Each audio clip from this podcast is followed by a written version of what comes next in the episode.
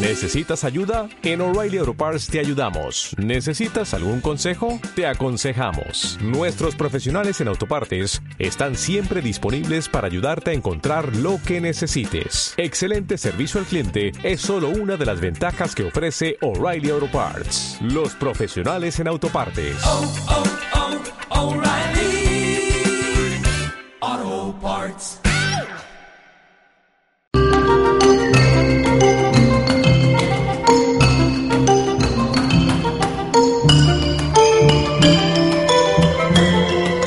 Volvemos una semana más a Fantasio para ofreceros el cine desde otro punto de vista. Quiero recordar a todos los oyentes que ya tienen en nuestro blog los programas de Fantasio actualizados y que el de hoy estará muy pronto. Y también en nuestro Twitter que no para de crecer. Cada día tenemos más seguidores, así que recuerden, los que aún no nos sigan, eh, pueden encontrarnos en fantasiotriana.blogspot.com y en nuestro Twitter arroba fantasiotriana todo junto.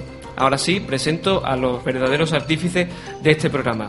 En la sección de actualidad y noticias del mundo cinematográfico, Mary Ballester. Buenas tardes. Buenas tardes. Tenemos muchas cosas hoy. Hoy tenemos poquitas. algo de noticias. Tenemos, tenemos. ¿Algo? Cada ¿Algo? viernes, siempre como cada viernes, hay, hay actualidad del cine. Seguro que son bastante interesantes. Con las nuevas películas que hoy se estrenan llega Valme, claro. Así es. ¿Qué Valme? ¿Cuántas películas tenemos hoy? Hoy 8. No me ¿Te voy a pronunciar. muchas? No, está muy bien. Perfecto Vale. número de películas. Perfecto número de películas que se estrenan hoy. Y Victoria Rebollo, que ha vuelto de su exilio en alguna ciudad lejana. Sí, todavía no sé si era Salamanca, San Sebastián, Santander, pero, No, por, ahí, venga, por ahí, por el norte. ¿Dó- ¿Dónde has estado? ¿Dónde has estado, Victoria? En Santander, en Santander. Santander. ¿Haciendo qué? Eh, ¿Doy todos los datos? Eh, sí, un curso de inglés, una semana. Inmersión. Qué bien. Inmersión, Inmersión que lo lingüística llaman que lo llaman, ¿no? Lingüística. Así que nada, Inmersión ya hablarás lingüística. perfectamente el idioma de Shakespeare. ¿no? Yes, digo, sí, sí. Ya, ya se, te, se te confunde y todo. Y bueno, eh, Samuel nos hablará sobre el cine de gángster. Nuevo invitado que presentaremos dentro de unos minutitos. Y bueno, ya sabéis, todos ellos, junto con un servidor, José de León, os damos la bienvenida a Fantasio. Comenzamos con la actualidad del cine.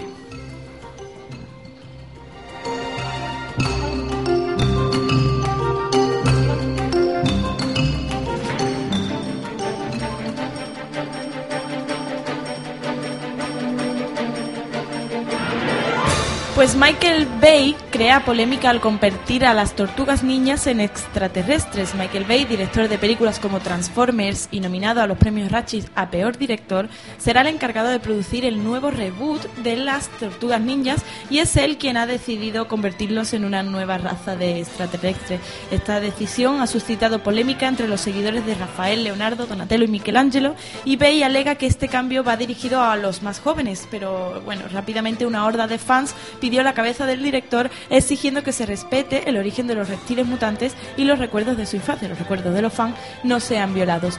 A pesar de las quejas y todas las críticas que ha desencadenado, parece que Michael Bay no se baja del burro y hará los cambios de la historia de las tortugas niñas como le venga en gana. Por otro no- lado, Russell Crowe será... Yo no soy muy seguidor de las tortugas ninja y no sé si alguno, si alguno lo es, pero vaya. Sí, eh, es- Michael Bay siempre ha sido polémico. Y Seguimos. bueno, Russell Crowe será Noé en la próxima película de Darren Aronofsky, el director que ya... ¿Te gusta Aronofsky? El director de Black Swan, de Sí. cine negro. Exacto. Bueno, pues el director de Black Swan ya declaró su intención de llevar a la gran pantalla una adaptación de las aventuras de Noé, testigo del diluvio universal bíblico, y ha decidido di- bíblico Bíblico. y ha decidido que Russell Crowe sea el protagonista de esta ambiciosa superproducción. El rodaje comenzará el próximo julio, justo cuando Russell Crowe finalice su pro- compromiso con Los Miserables de Tom Hooper. Y hasta ese momento, pues el director tiene tiempo de completar el reparto que aparecerá en la historia del Arca de Noé. El Arca de Noé, película bíblica. Hacía tiempo ya que no veíamos Sí, una bueno, película empezará a rodarse de, de esas características. Y esperemos que dé la talla. Pu- puede estar interesante. Sí, Aunque ya se han hecho bastantes películas de, muchísimas. Yo creo que de- el sobre tema el más... diluvio y, y Noé. El tema bíblico es el más recurrente en esto de, de la televisión y todo. ¿Qué más tenemos, Mary? Bueno, pues ahora nos venimos a España porque así es como va el mes de marzo en la televisión de España y un ranking de audiencias proporcionado por Fórmula TV nos demuestra que Telecinco se coloca en el primer puesto eh, con un 14,1% de share, seguido de Televisión Española y Antena 3, ambas muy igualadas con un 12,8% y 12,2% respectivamente. El triunfo en seguidores se lo ha llevado Gran Hermano con un 20% que ha dejado desbancada al mínimo la tercera temporada de Los Protegidos. En fin, no, no podemos. Sobre gustos, desde luego, no hay nada su escrito. público. Y bueno, ya Eh, nuevo... con, con Telecinco y esta cosa pasa lo de mm, que tú le preguntas a la gente y, le pregu- y siempre dicen, no, no, yo no veo esas cosas, yo no veo Sálvame, yo no veo Gran Hermano. Y después ahí lo tienes, 20% de share. Pero siempre te encuentras gente orgullosa de, No, de es que mi teoría es que eh, los contadores de audiencia, los- estos aparatitos que están en los televisores de la casa, creo que están en las casas que más ven Telecinco. O, sea, o que les paga Telecinco para ponerla continuamente. Esa es mi teoría, porque a mí- yo no tengo medidor de audiencia y, y yo nunca pongo Telecinco. O sea, Y nunca lo vas a tener. nunca. Tú, concretamente, tú no, nunca lo vas a tener. Vale, bueno, ¿qué le voy a hacer? Ni mi Pues, casa. Vamos, no, no por nada, sino por ser periodista. eh, los que estamos dedicados al mundo de la comunicación, Claro, obviamente. No podemos tener Que eso aparato. también, los índices de audiencia son muy relativos, evidentemente, porque no todo el mundo tiene Sí, un medidor claro. de audiencia en su casa. Hay, creo que son 3.000 medidores de, de audiencia en- Claro, en, hace total. un muestreo Es entre. decir, entre 3.000 esos tres. representan a 20 millones que ven la televisión. O 40 también. O 40. 40 millones. ¿Cuántos Bueno. millones hay en España? ¿50 millones? Sí, de 40 habitantes? millones más. Pues vamos a poner que 10 millones no vean la tele. Bueno, pues eso. En fin, eh, otra noticia es que tenemos un nuevo canal en- de cine en la televisión digital y se trata de Paramount Channel y ya se encuentra emitiendo en pruebas en el lugar que antes ocupaba la 10. Y espera ser estrenado el próximo viernes 30 de marzo. Lo primero que emitirán será la saga de El Padrino. Se espera que sea el primer Paramount Channel a nivel mundial y ofrece todo el amplio y exitoso catálogo cinematográfico de la productora Paramount Pictures. Sin duda, si lo desean, es el cine desde casa. Si lo que desean es el cine desde casa, esta será una gran oportunidad de disfrutar de lo mejor del séptimo arte. Durante las primeras semanas de vida de Paramount Channel, sus espectadores podrán ver la ya mencionada saga de El Padrino, Espantatiburones, El paciente inglés, Inteligencia arti- artificial y Desayunos con diamantes, entre otras muchas películas. En fin, tendremos que esperar solo una semana para poder disfrutar de grandes taquillazos de la historia de- del cine. Y por último, para los que para los amantes del cine en versión original, recordamos que en el Cine Avenida tenéis películas como Redención, Almanja, El exótico Hotel Marigold, Maras, Hierbas, Intocable y Los Idos de Marzo, todas ellas en varias sesiones desde las 4 de la tarde hasta las 12 de la noche. Y eso es todo sobre la actualidad del cine. Pues muy bien, ha habido un poquito de todo. Exacto, un poquito de todo. Me ha interesado mucho la última noticia. La última noticia, la Pa- Paramount Channel. O sea, Paramount Channel, Sí, yo sido... creo que puede ser una buena oportunidad para el cine en casa. De hecho, la semana que viene creo que vamos a, a, mm, estrenar una nueva sección en la que recomendemos cine desde casa. La verdad es que no han sido muy originales con el nombre, pero bueno. Hombre, Claro que la- Paramount la, marca Paramount vende ya de por sí, así que Exacto. está bien. Ahora, ¿qué tal si pasamos al top 10? Me parece muy bien. Pues vamos, las 10 películas más vistas de esta semana.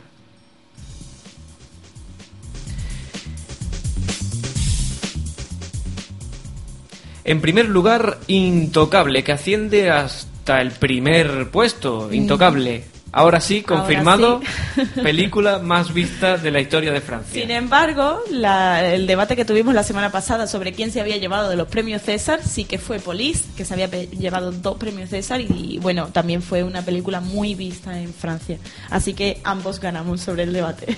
Muy bien, parece bien. Hay eh, reparto de Y opiniones. además esta película en su segunda semana ya ha recaudado 3.500.000 solo en España.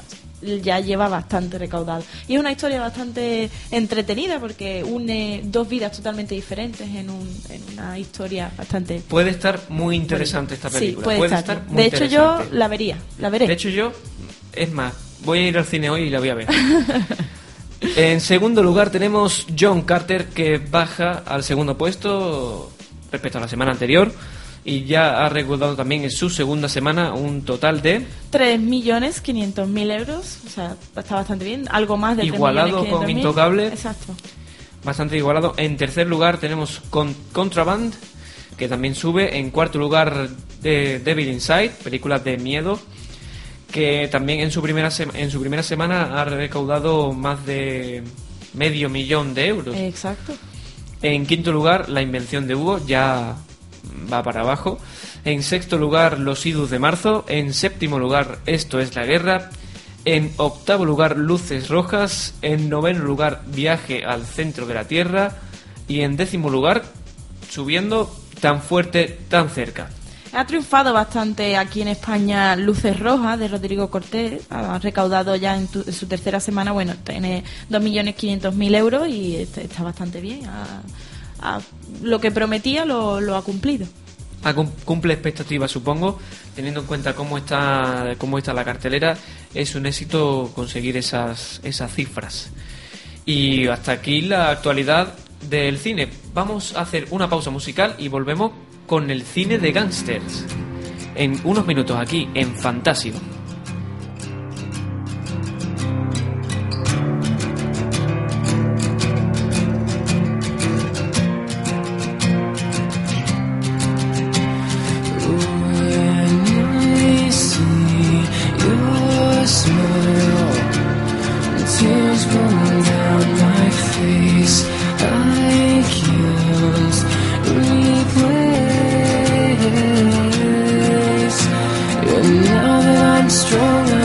figured out how this world turns cold and it breaks through my soul. And I know I'll find deep inside me I can be the one. I will never let you fall. I'll stand up with you forever. I'll be there for you through.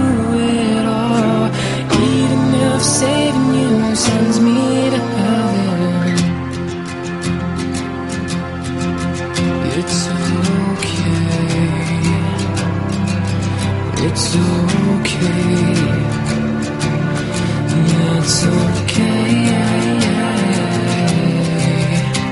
Seasons are changing and waves are crashing and stars are falling all for us. Days grow longer and nights grow shorter.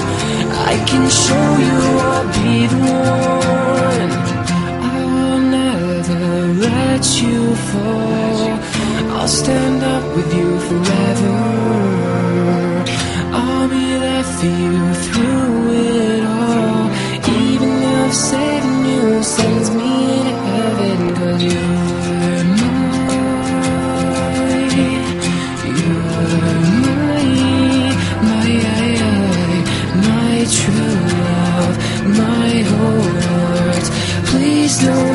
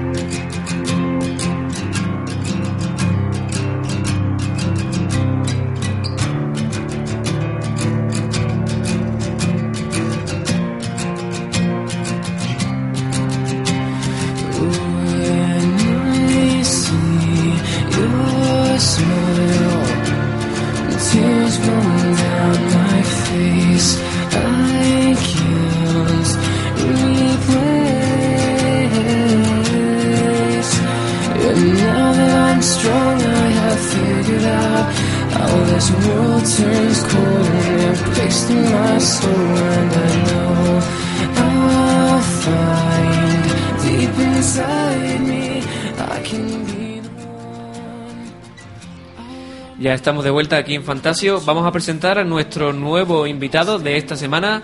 Su nombre es Samuel. Hola, ¿qué hay? Acércate un poquito más al micro, Samuel. Lejos. ¿Cómo estás? Bien, aquí me he perdido viniendo para acá, me he acabado en otro instituto desde allí. ¿A qué instituto, a qué instituto has ido, por Dios? No sé, me he preguntado por allí, o instituto, un nombre de un poeta, seguro. nombre de un poeta. No sería Becker, ¿no? No sé, no sé. Puede ser, puede ser, puede ser. Bueno, pues ¿de qué nos vas a hablar, Samuel? Pues uno de mis géneros favoritos del cine, vamos, el cine de gángster. Cine de gángster. Voy a Vamos hablar, vamos, desde los inicios, tanto las películas más, más famosas de este género. ¿Y nos has traído algún audio, algo para que escuchemos, para identificar? Mm, Pues la verdad es que no. He traído- ¿Qué has traído? ¿Qué has traído? Pues nada, la- un par de canciones. Ah, sí. pues si has traído, ¿no? Sí, eso ya traído algo, ya he preguntando. traído algo. Está bien, está bien, está bien. Ya, ¿Tenemos las canciones ya preparadas, Miguel? Están preparadas. Muy bien, pues empezamos. Cuéntanos. Bueno, pues el cine de gángster es un género que se remonta, todo comienza en 1920 en Estados Unidos cuando entró en vigor la polémica ley seca. Mm, Esta ley motivó el contrabando y el crimen organizado Mm, y en esa época pues prácticamente cualquier gángster podía ganar mucho dinero y cierta fama en poco tiempo, encarnando así una versión alternativa del sueño americano. Mm, De esta manera la industria- oscura del sueño americano. Claro, que es una visión alternativa en tanto personal. Mm, la industria cinematográfica, claro, se fija en esto, se fija en que los gángsters muchas veces pues caían bien a la gente, no tenían una visión tan mala en la prensa y deciden hacer películas sobre ello.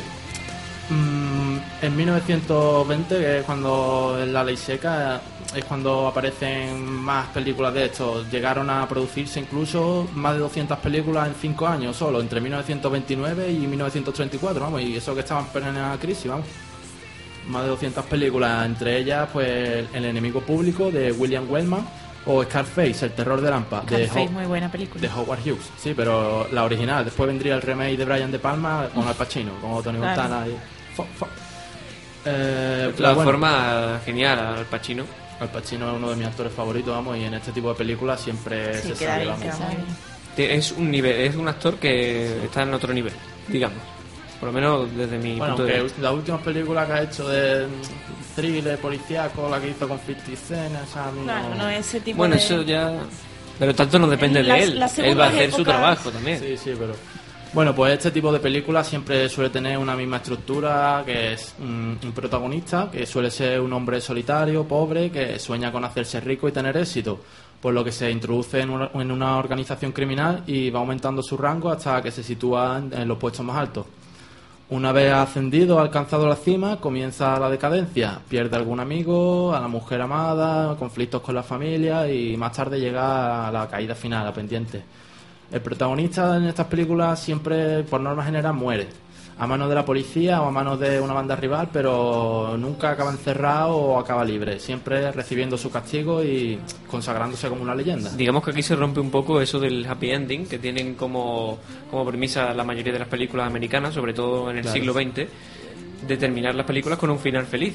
Sí, No claro. es así en el cine de gángster. Esto también se vio motivado en cierta manera porque cuando empezaron a salir tantas películas, como te he dicho, 200 películas en 5 años, pues la gente pues empezó a ver que los gángsters pues podían hacer de todo y pues no se veían castigados. Entonces es cuando salió una ley que motivada por el gobierno, vamos, la- el código AMPA.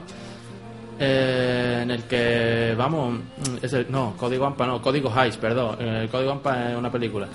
El código Hayes, que el, el gobierno estadounidense lo impuso en 1934, que entre otras restricciones prohibía que las películas asociaran la imagen del gángster a la de un héroe, para que la gente no Claro, tomara eso como no ejemplo. Y que dejaba estipulado que el final siempre era malo para el protagonista, o lo concedía la El policía, mi- siempre el tenía mismo gobierno se metió en, en Claro, la industria porque- para prohibir que... Una un motivo de censura, digamos, o Sí, una censura. recluir la libertad de Algo parecido a lo que ocurre creación. con los anuncios del alcohol, ¿no? Que Claro. está prohibido que, que, mm, den poderes sobrenaturales o que... Claro, claro. El gobierno siempre censura.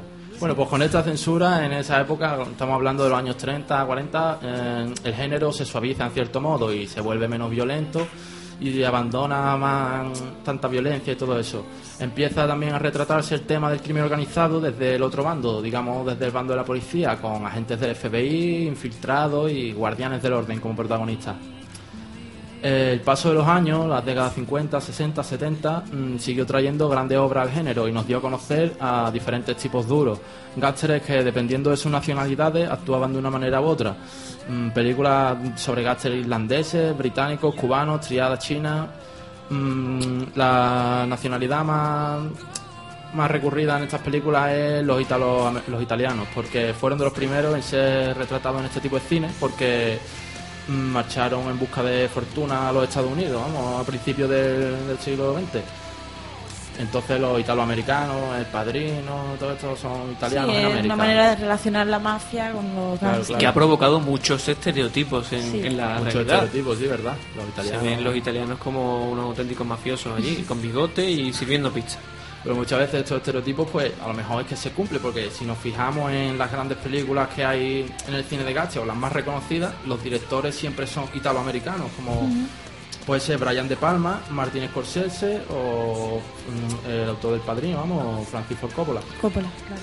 Claro. Pues de estos, de estos directores, por ejemplo, ya hemos dicho, Francis Ford Coppola, pues quien no conoce El Padrino, pero la novela... em, Yo tengo que decir que a mí la película, mm, yo creo que está un poco sobrevalorada. A mí, yo me leí la novela y creo que la novela tiene le da... Tiene más mérito el autor de la novela que el propio... Claro, eso siempre pasa, que, que una persona tiene una idea en la cabeza y al leer el libro se le, se le florece la idea, pero a la hora de retratarla no es como quiere. Pero bueno, eso es algo... Pero bueno, es una obra maestra, y Claro. es indiscutible, vamos. Eh, Brian De Palma también se ha acercado en muchas ocasiones a este tipo de cine con títulos como Scarface, que has dicho antes, Claro. Con Al Pacino, eh, Los Intocables de Leon Ness, con Robert De Niro como Al Capone, maravilloso para mi gusto, vamos. La Dalia Negra, eh, esta es la más reciente del 2006, y, la, y otra de Al Pacino, Carlitos Way, Atrapado por su pasado, del 93, muy buena también. Otro de mis directores favoritos también, Martin Scorsese, que es italoamericano también, como Brian De Palma. También ha hecho películas de este género, como Malas Calles, o uno de los nuestros, Casino o Infiltrados. Infiltrados que la analizaba Victoria en un programa pasado, que Sí. estoy escuchando. Ah, Eh, nos escuchas también, ¿no? claro, en cuando, cuando es a un Hombre, programa claro. de esta calidad merece ser escuchado. bien. vamos. Oh, qué bien, bien. qué bien. qué bien. Muchas gracias. ¿Nos sigues en Twitter también? Sí, en Twitter y en Facebook, Facebook, no, Facebook todavía no tenemos. nuestro yo blog, sí. Ahí te nuestro cogí. blog. nuestro blog sí. ¿No? Bueno, Continúa, por favor. Eh, pues también otros directores se han acercado a este género que ya no son italoamericanos, como Roman Polanski en Chinatown, aunque no es tanto cine de gángster, sino como un homenaje al cine negro, aunque a mí me gustó y por eso lo he mencionado. Claro. Eh, Sergio Leone también, un mito del western por la trilogía del dólar de Clint Eastwood. También se ha acercado a este género con Érase una vez en América, una película que dura tres horas y media, cuatro horas y yo no la he visto personalmente porque es demasiado larga, pero quiero verla algún día. Hay que estar mentalizado para ver ese tipo de Claro, películas. una Claro, película tiene que gustarte mucho. Claro, claro. Eh, pues esta película, Érase una vez en América, retrata el tema desde un tono melancólico, se habla sobre el paso del tiempo, la traición y las oportunidades perdidas.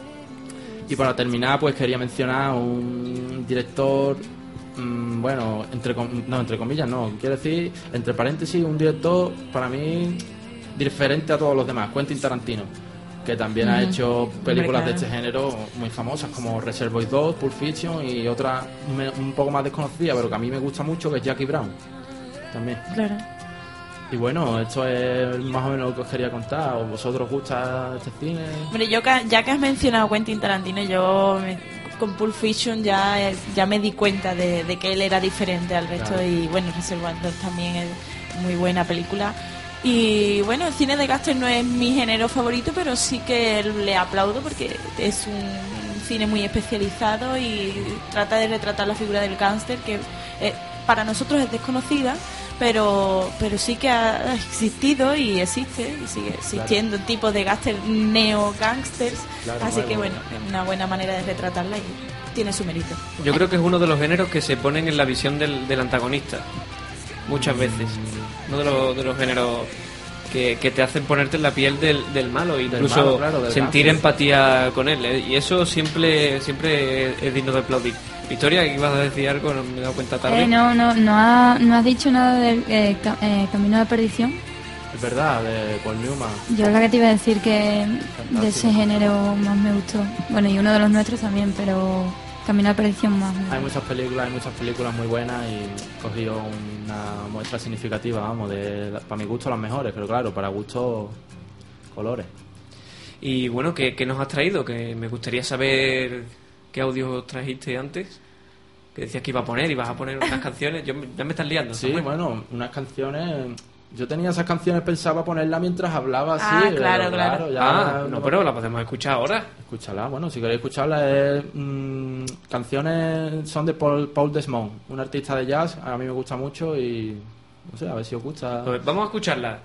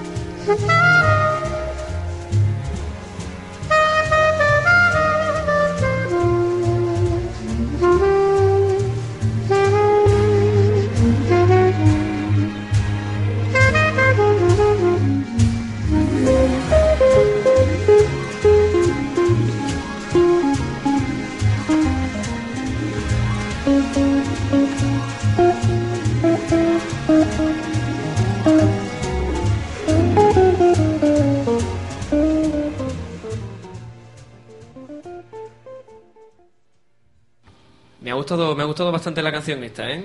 Samuel, muchas gracias, muy bien elegida. Gracias. ¿Qué os ha parecido a A vosotros? mí me encanta el jazz, o sea que yo un aplauso. Un Claro, aplauso como música que es, pues la, po- la- la podemos escuchar de fondo, Miguel, que me gusta, que me gusta.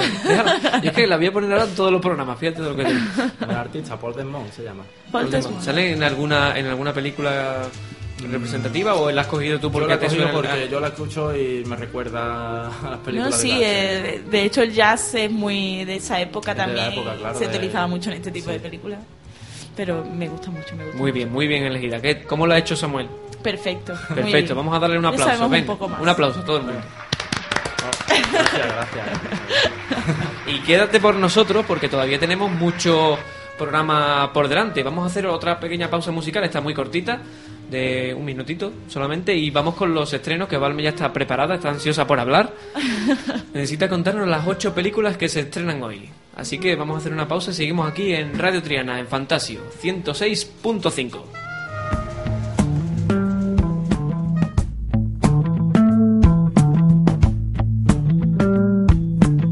I wanna go to bed with arms around me.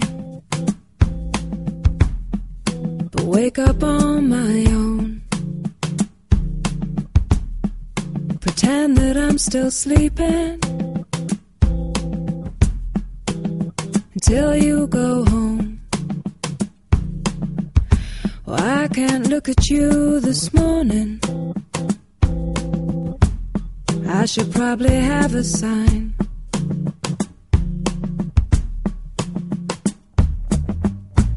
Says leave right now or quicker. You've overstayed your time.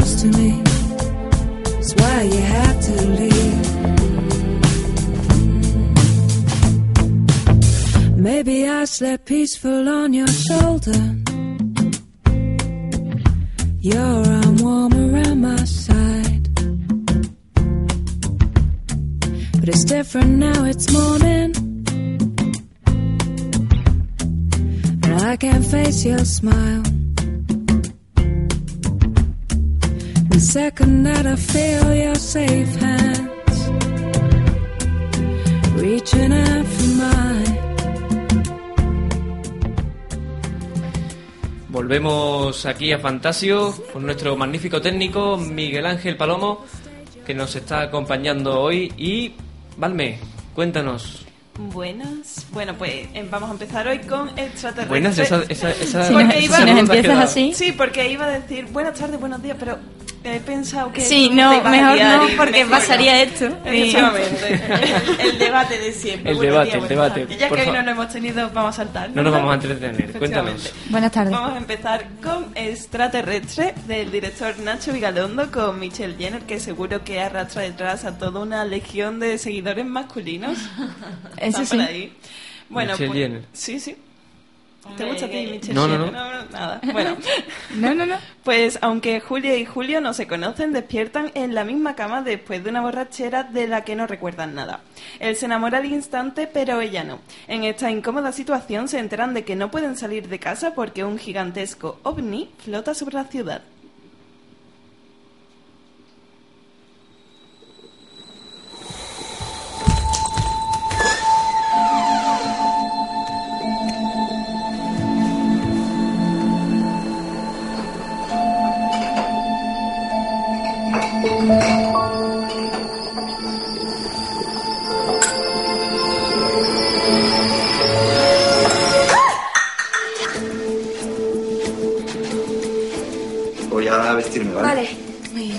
Oye, perdona. Julio.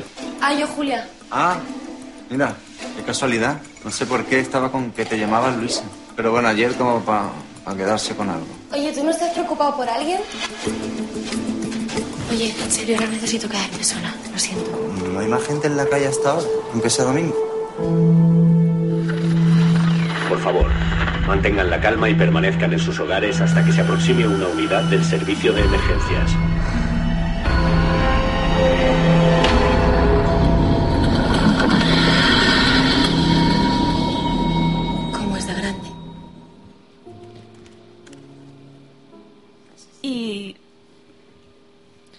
Que seguimos, seguimos, sí, Valme. bueno, es que no me escuchaba, entonces era un poco extraño, Sí, cuanto pasa, menos. yo- Pues- Confía en mí, cuando yo te digo que sí, vale, es que vale, sí. vale, vale, vale. Pues seguimos ahora con Redención. Tyrannosaur, bueno, no, no sé muy bien. No sé la la- Sí, la- la relación. Efectivamente. Bueno, pues eh, ha tenido multitud de premios y denominaciones, tanto en Sundance como en los Satellite Awards o en los premios BAFTA. Y es la historia de Joseph, interpretado por Peter Mullan, un viudo alcohólico, violento y autodestructivo Vaya. que encuentra Joder, lo tiene todo. efectivamente. Encuentra una esperanza de redención en Hannah, interpretada por Olivia Colman, una mujer muy religiosa a la que conoce a raíz de un altercado. Al principio Joseph se burla de su fe y da por supuesto que su existencia es muy apacible, pero pronto descubre que la vida de Hannah está llena de dolor y confusión. A medida que su relación se consolida, ambos se dan cuenta de que el amor y la amistad pueden encontrarse incluso en los lugares más oscuros. In? I met people you all my life. Goody goodies. Make a charity record. Bake a cake. You know what it's like out there, you have no clue. What are you offering now? I prayed for you last night. God loves you. Does he now? He's a beautiful dog. Came by your shop today, and you wasn't there. You were spotted with a man. I'm sorry for yesterday, some of the things I said. Son.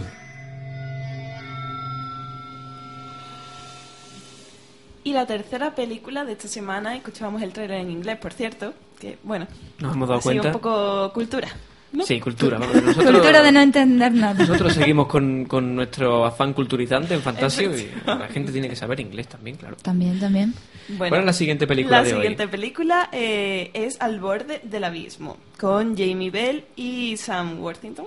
Recordemos Jamie Bell, el, De- el, el chaval de, el que baila, Bailando. Billy Elliot. ¿Por qué no has dicho Billy Elliot directamente? Porque no, Porque salía. no me salía al Te estaba saliendo poco a poco, ¿no? Eh, El que bailaba y tal. Bueno. El que bailaba, Billy. Sí. Muy bien, sí. Nick Cassidy, un antiguo agente de policía, se escapa de la cárcel y se dirige al Hotel Roosevelt de Nueva York. Al subirse a la cornisa de uno de los pisos más altos, pone en peligro mucho más que su vida. La ciudad entera está a punto de quedarse paralizada, incluidos ciertos individuos que guardan grandes secretos. Avance informativo. Todos los ojos están clavados a 20 pisos de altura en el hombre de la cornisa. Nick Cassidy, un convicto fugado. ¿El tío que robó el diamante a David Englander? Un diamante de 40 millones de dólares. No me importa morir. Es importante que lo entiendas. David Englander me tendió una trampa. Pretende que crean que no fue él. Solo quiere llamar la atención. Eh, Nick. ¿Me estás viendo? Todo tuyo, colega. Yo voy. Ya sabes lo que hay que hacer. No te preocupes. Todos estarán pendientes de mí. Nick, estamos dentro. Ayúdame a entender de qué va esto. ¿Hasta dónde llegarías para desenmascarar a quien te lo ha quitado todo? Nick, tenemos un problema. Encuéntrales. ¡Se te acaba el tiempo, Nick! Necesito que me creas. Te la está jugando. Señores, tenemos luz verde. Esta es mi negociación. Necesitamos más tiempo. ¡Alto, no os mováis! Hoy es el día que cambiará todo. Pase lo que pase.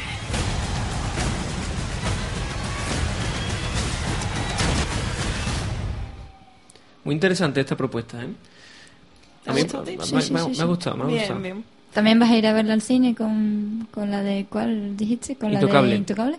Intocable tengo muchas ganas de verla. Sí. Esta no, no sé. Todavía. tengo, que, tengo que pensarlo. Si le queda tiempo, ya. Bueno, pues la cuarta película de esta semana es El perfecto desconocido. Marco O'Reilly, un misterioso viajero, llega a un pequeño pueblo mallorquín y se instala discretamente en un viejo comercio abandona- abandonado. Los vecinos pronto se entusiasmarán creyendo que Mark pretende reabrir el local y ello reanimará al pueblo. Pero un, pero un detalle pasa desapercibido para todos. Mark no tiene intención alguna de abrir la tienda, ni siquiera habla español. Las verdaderas intenciones del viajero en la isla se ocultan detrás de una vieja fotografía Polaroid que le ha llevado hasta allí en busca de respuestas. I ja han comprat la tenda, la de la plaça. Mos ho estan llevant tot. Els estrangers paguen bé. Bé de saber que te'n donarien d'aquesta casa. Aquí no vive nadie.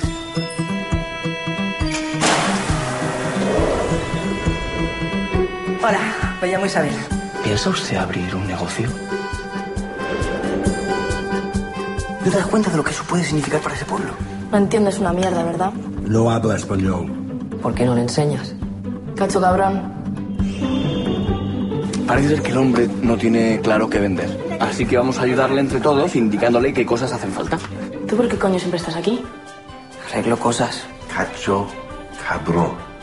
Qué bien que hayas venido, ¿eh? La gente de ese pueblo la necesita.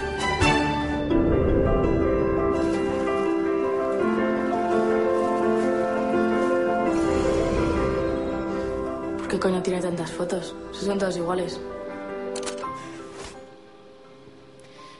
Una película que podremos ver en el Cine Avenida, por cierto, es la siguiente, Alemania, Bienvenidos a Alemania. Después de vivir 45 años en Alemania, el turco Hüseyin Yilmaz, de 70 años, anuncia a su familia que ha comprado una casa en Turquía y que deben volver para hacer las reformas necesarias. La idea no es bien recibida y provoca discusiones muy acaloradas. Además, Canan, una nieta de Hussein, anuncia que está embarazada y que el padre es un novio inglés del que nadie sabía nada. Para consolar a su primo Zeng, un niño de 6 años al que humillaron en la escuela tachándolo de extranjero, Canan le cuenta una fantástica historia sobre cómo abandonaron Turquía y fueron a parar a Alemania.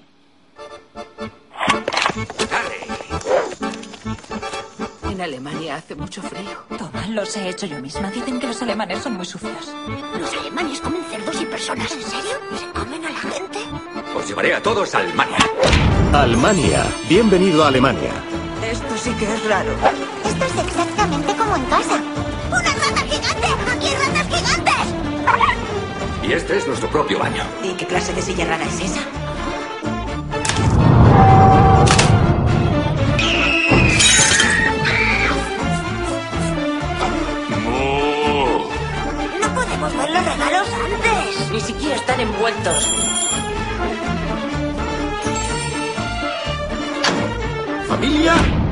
40 años después. Tenemos sorpresa grande. Somos alemanes. ¿Qué somos entonces, turcos o alemanes? Alemanes.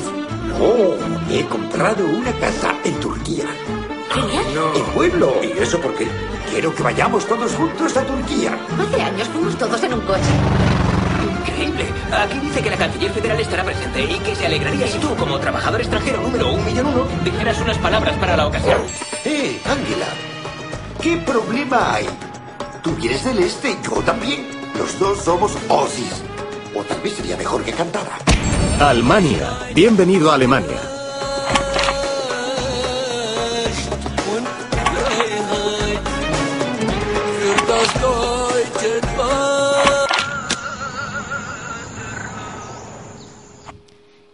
Sexto estreno de esta semana es el exótico Hotel Marigold con Maggie Smith. Un grupo de ancianos ingleses deciden disfrutar de su jubilación en Bangalore, una exótica población de la India, pero las diferencias culturales pronto se pondrán de manifiesto creándoles todo tipo de problemas. Hoy es el día. Bien, usted dirá, querida, ¿a dónde vamos? Venga a pasar el otoño de la vida en un palacio indio. Arcos y balconadas cubiertas. Es una urbanización de lujo donde todos los residentes están en la edad dorada. ¿Como la Costa Brava? Sí, pero con más elefantes. ¿Su primer viaje a la India? Sí. Este país parece mucho más civilizado de lo que habíamos pensado.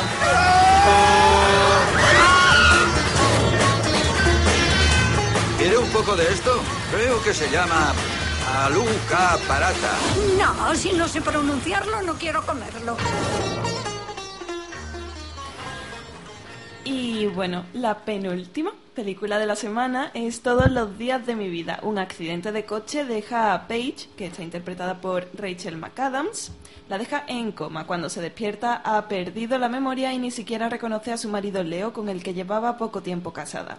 Leo tendrá entonces que trabajar para ganarse de nuevo el corazón de su amada esposa. Meatloaf. Pero si no te gusta. ¿Quieres apagarla? Por favor, para.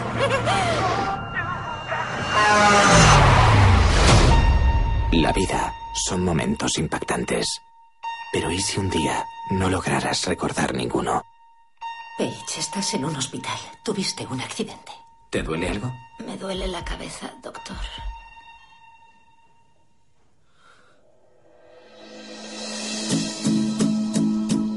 No se acuerda de mí. Su memoria irá mejorando con el tiempo. Te echamos de menos. Vuelva a una vida que no reconozco. Hay mucho que asimilar. Lo conseguiremos juntos. Buenos días. ¿Qué? Llama antes. Es la costumbre. Lo siento. Lo último que recuerdo es que me iba a casar con Jeremy.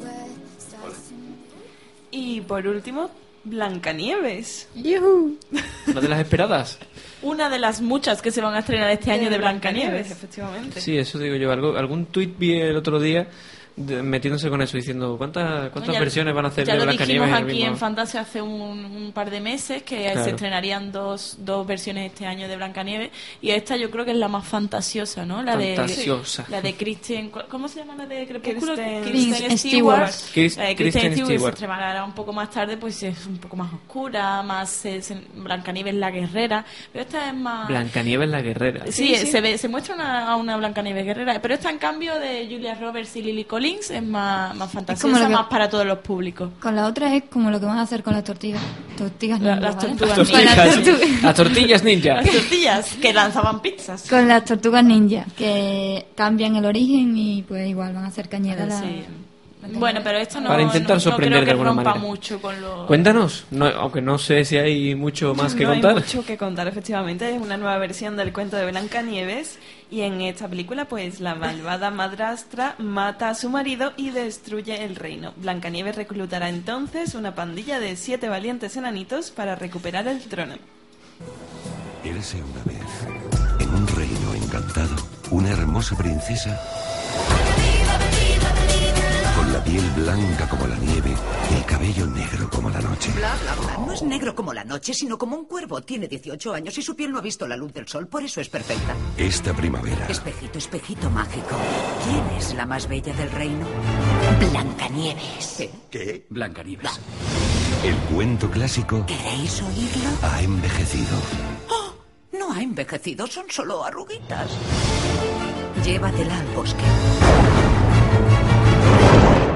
¿Lo has hecho? Tal como ordenasteis. Estoy impresionada. No eres ni tan bobalicón ni tan necio como creía. Jamás me habíais dicho nada tan amable. Estáis invitados a descubrir El príncipe es rico, así que me casaré con él y mis problemas económicos quedarán resueltos. una aventura jamás contada Organiza un baile. Conseguiremos que pierda la cabeza ese principito. de amor. Creo que Blancanieves es la mujer más hermosa del mundo.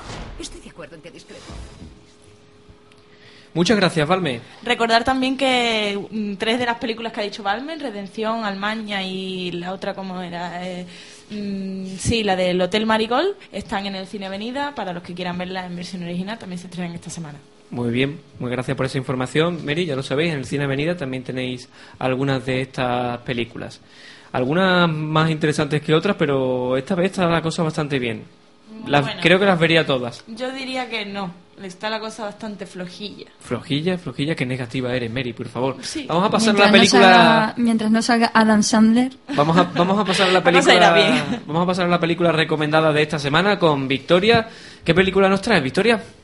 A ver, pues es una película que ya tenía bastante ganas de traerla hace, hace bastante tiempo porque creo que es una versión sobresaliente de, de las de su estilo, de las de su calaña. Pues con una temática misteriosa de magos e ilusionistas que hacen que el espectador se deje llevar por la esencia de la trama, eh, que no hagan ni más ni menos que, que les haga caer en, en una ilusión. ¿Por qué? Pues creo que ya a estas alturas está más que claro la película de la que estoy hablando, me estoy refiriendo al ilusionista, al decir así magos y ilusionistas. sí. Siempre Bueno, se prepara, siempre lo dice.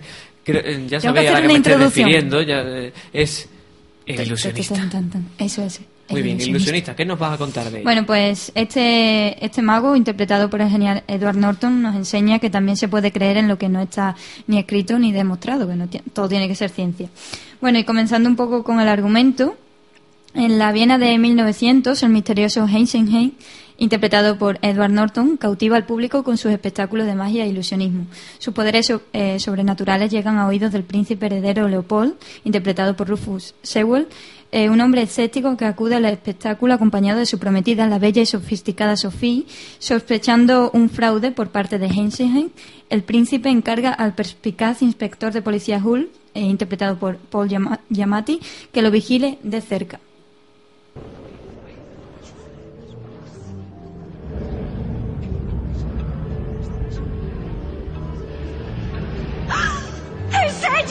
¡Sé que es ella! ¡Quiere decirnos algo! ¡Debemos hacer algo! ¡Por favor, tenemos que ayudarla! ¡De frente!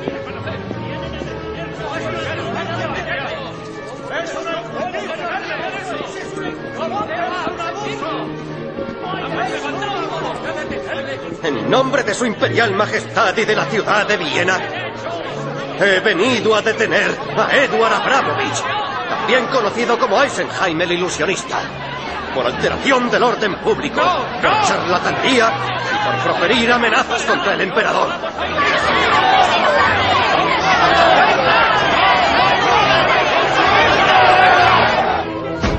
¡Que le detienen! ¡Detienen a Eisenheim!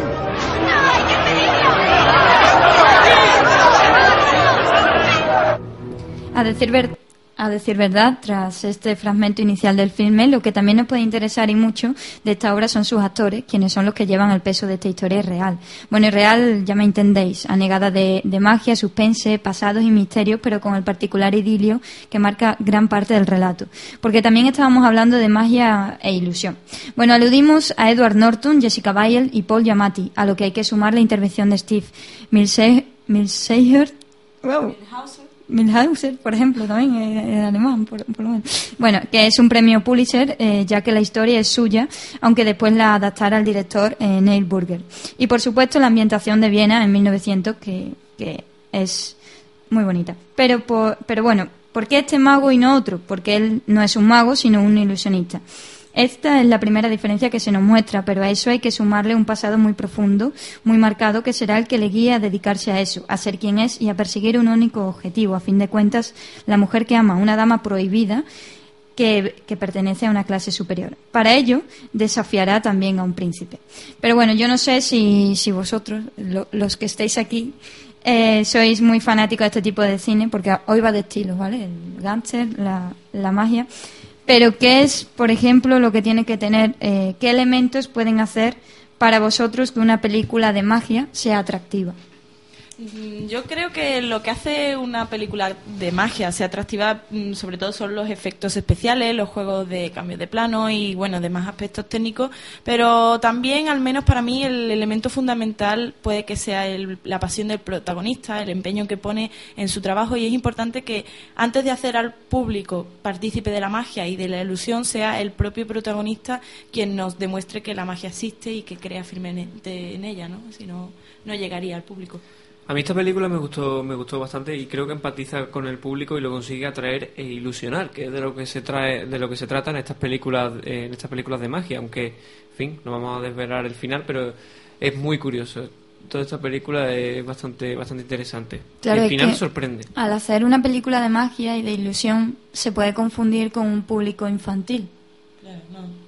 Y no tiene por qué ser, claro. Tienes que engañar no solo al público que está dentro de la película, sino también al público que está viendo la película. Eh, ilusionarlo. Ilusionarle, bueno. Bueno, pues allá por 1900 ya empezaban a desarrollarse las ilusiones ópticas que engendrarían precisamente esto, el cine. Así se utiliza también la técnica del au- autocroma, creado por los hermanos Lumière a finales del siglo XIX, donde prevalece más el blanco y el negro, donde el cromanismo cromatismo perdón, es mucho más suave, menos contrastado. ¿Qué crea eso? Pues eso crea una sensación de irrealidad más verosímil, por ilógico que parezca. La capa de la película acompaña a la ambientación también, haciéndola más creíble, recordemos bien a 1900. A lo que hay que sumarle, bueno, pues a la película un reconocimiento en 2006 nada desdeñable precisamente por eso, la nominación al Oscar por mejor fotografía. Y la clásica crítica que animaban, que animan, en cierto modo, a ver el film. Bueno, pues destacamos eh, tres concretamente. La de Jared Shimizu, de Premiere, dice que Burger consigue un resultado excelente haciendo que los trucos de magia de la película, los obvios y los no tan obvios, parezcan reales. Una delicia visual al tiempo que un satisfactorio drama de época. La de Rodríguez Marchante del diario ABC dice magníficamente escrita, dibujada, musicada e interpretada. Pura magia por fuera y sentimiento puro por dentro.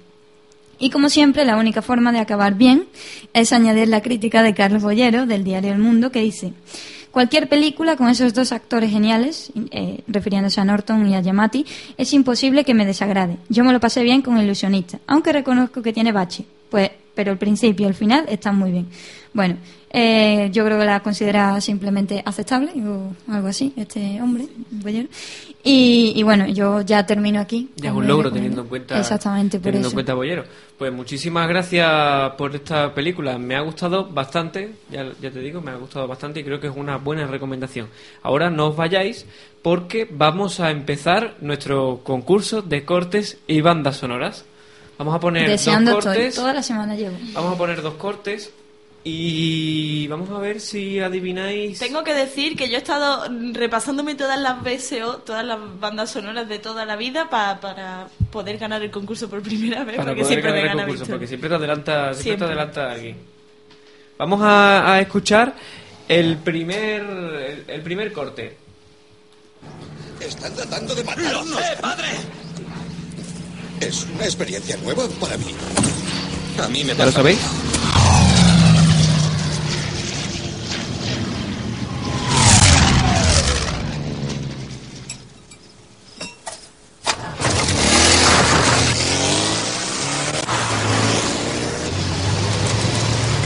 No.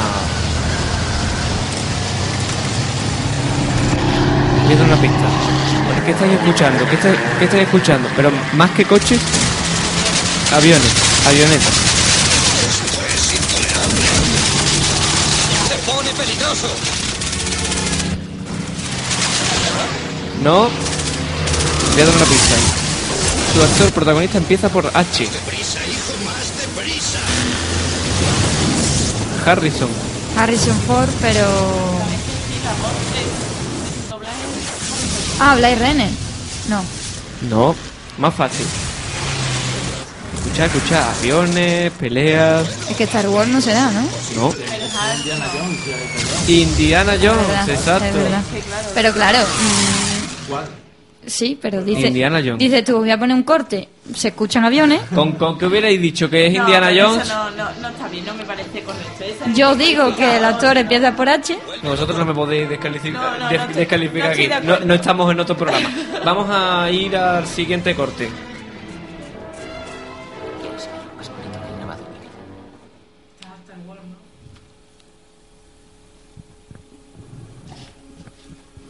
¿A cuál os suena? Bueno, ahora mismo no suena ninguna.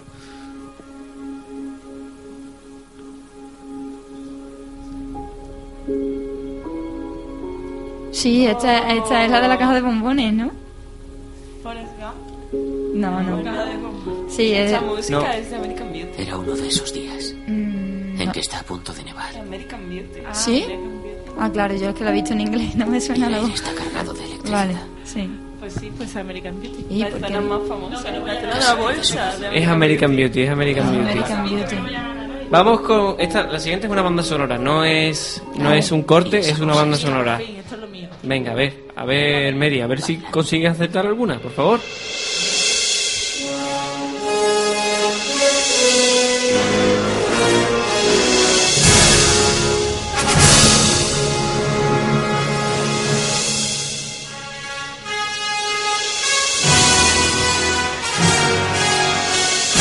Creo que creo que nuestro técnico ya, ya sabe cuál es. Sí, entre otras Nuestro cosas, ha técnico ha, el ha nombre. ganado aunque no pueda hablar.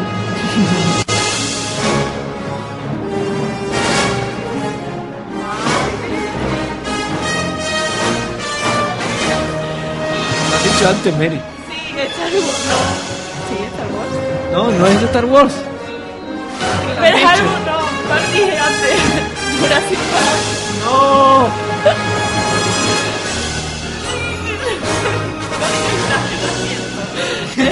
Nada. Yo lo acierto.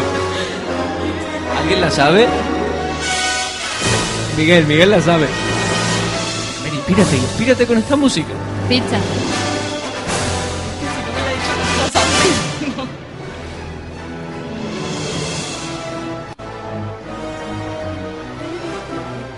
Pista, José, pista. No voy a dar ninguna pista, es muy evidente esta película. Una sonora mítica. A mí me recuerda a Regreso al Futuro. pero- Sí, regresa al futuro, coño. ¿Quién se, quién se atreve a Sí, decir? sí, es Regreso ¿Quién al se Futuro. arriesga? ¿Es, re- es Yo. Regreso al futuro? Yo. ¿Victoria? ¿Se arriesga? No, no, yo no me voy a arriesgar de todas formas para que sea la ganadora ella, pero... Muy bien, Mary, venga. Bien, Mary, para ti. Está clarísimo esta última que ha sido Mary, ¿eh? Y con la música Genial. de Regreso al Futuro, Con la música nos vamos a otra con parte. la música de, con la música nos vamos a otra parte, nos vamos directamente. Con la música de Regreso al Futuro nos despedimos hasta la semana que Hasta viene, futuro. aquí en Fantasio, que será futuro, a lo mejor ya Y regresaremos. Bueno, no vamos a hablar de eso, no vamos a hablar de eso. Nosotros no, no les fallaremos el viernes que viene, así que no nos fallen. Yo tampoco. Seguidnos en Twitter, seguidnos en el blog, que cada día tiene una información distinta. Tenemos noticias, ¿verdad, Mary? Tenemos críticas con Pedro García y muchas más cositas. Así que nada, nos vemos eh, el viernes que viene de a las 2, de 2 a 3, ya sabéis. Muchas gracias por haber venido hoy, Samuel. De nada, encantado que me hayas invitado. De nada, de nada, a ti. Muchas gracias a ti. Y muchas gracias también a todos nuestros colaboradores y colaboradoras. Un saludo para Valme. Aquí nos, nos lanzamos saludos, ¿sabes? De uno, Es que Valme, no paras de hablar, hija, es que no puede ser. Un saludo para Victoria. Bien, Valme, que próximamente la veremos en un, en un cortometraje.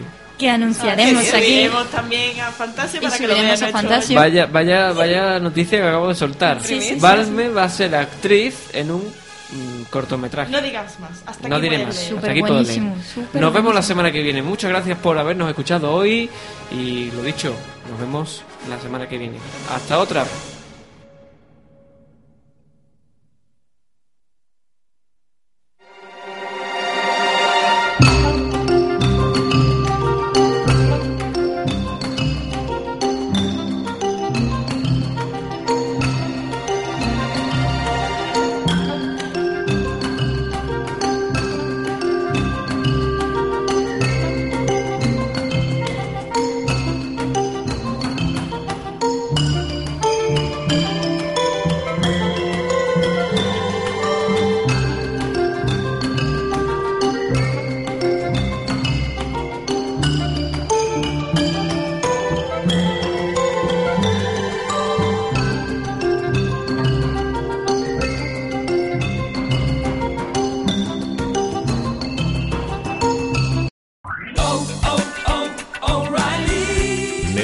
¿Necesitas ayuda? En O'Reilly Auto Parts te ayudamos. ¿Necesitas algún consejo? Te aconsejamos. Nuestros profesionales en autopartes están siempre disponibles para ayudarte a encontrar lo que necesites. Excelente servicio al cliente es solo una de las ventajas que ofrece O'Reilly Auto Parts. Los profesionales en autopartes. oh, oh, O'Reilly